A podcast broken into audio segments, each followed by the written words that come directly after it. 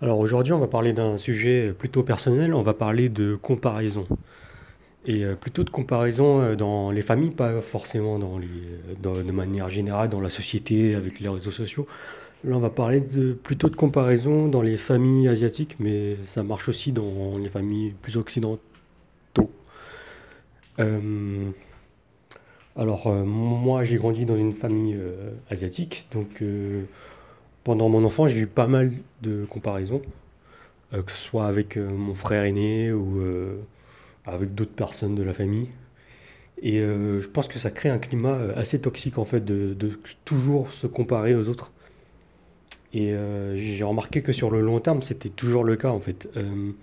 C'est pas fait de manière consciente, mais cette forme de comparaison est toujours présente en fait. Et je pense que c'est parce que dans, dans l'éducation de, de mes parents ou de mes grands-parents, ça a toujours été normal de se comparer aux autres en fait. Et je pense que c'est quelque chose de très malsain parce que je le, je le ressens personnellement, c'est, euh, ça me crée beaucoup de frustration, beaucoup de colère. Et euh, c'est pas quelque chose de sain en fait de, de ressentir cette colère tout le temps. Et euh, on le ressent encore plus quand euh, tes parents, euh, ta mère euh, t'appelle par le prénom de ton frère cinq fois dans la journée, ou qu'on parle de ton frère euh, 10-15 fois dans la journée, on entend son prénom. Et quand je dis ces chiffres, c'est pas pas forcément exagéré, ça arrive parfois.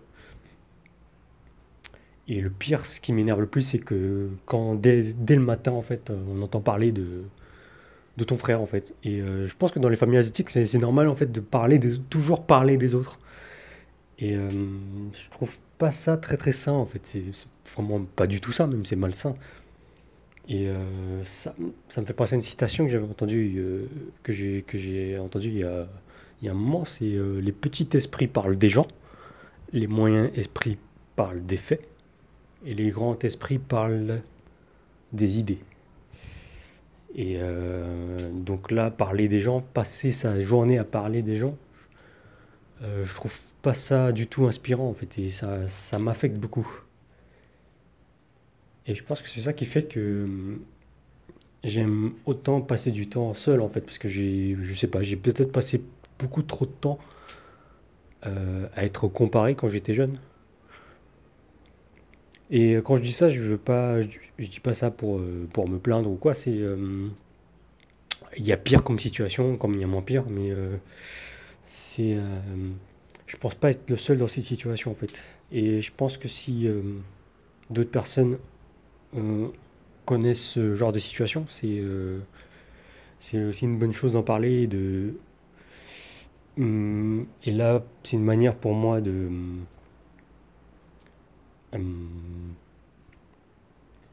comment dire, d'expulser mes, mes, mes sentiments assez négatifs là-dessus.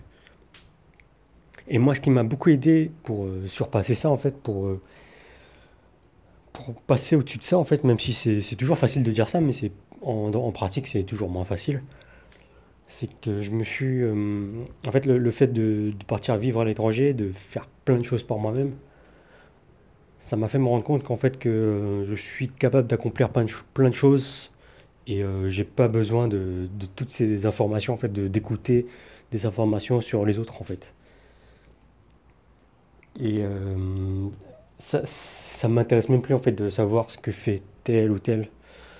C'est pas que ça m'intéresse plus, c'est que j'ai pas besoin de le savoir, euh, d'avoir des nouvelles tous les jours de- des autres en fait. Ça peut venir par, par période en fait. Quand j'ai envie de savoir, je, je demande directement. J'ai pas besoin d'être euh, accroché à toutes les news. Alors ça, euh, ça se rapproche un peu avec toutes les comparaisons dans la société là, les réseaux sociaux, etc. Mais on peut choisir quelle information on a envie d'avoir en fait. On n'est pas... Il y a des moments où on a envie d'être tranquille, de ne pas avoir de, de distraction, et à d'autres moments où on aime avoir plus d'informations en fait.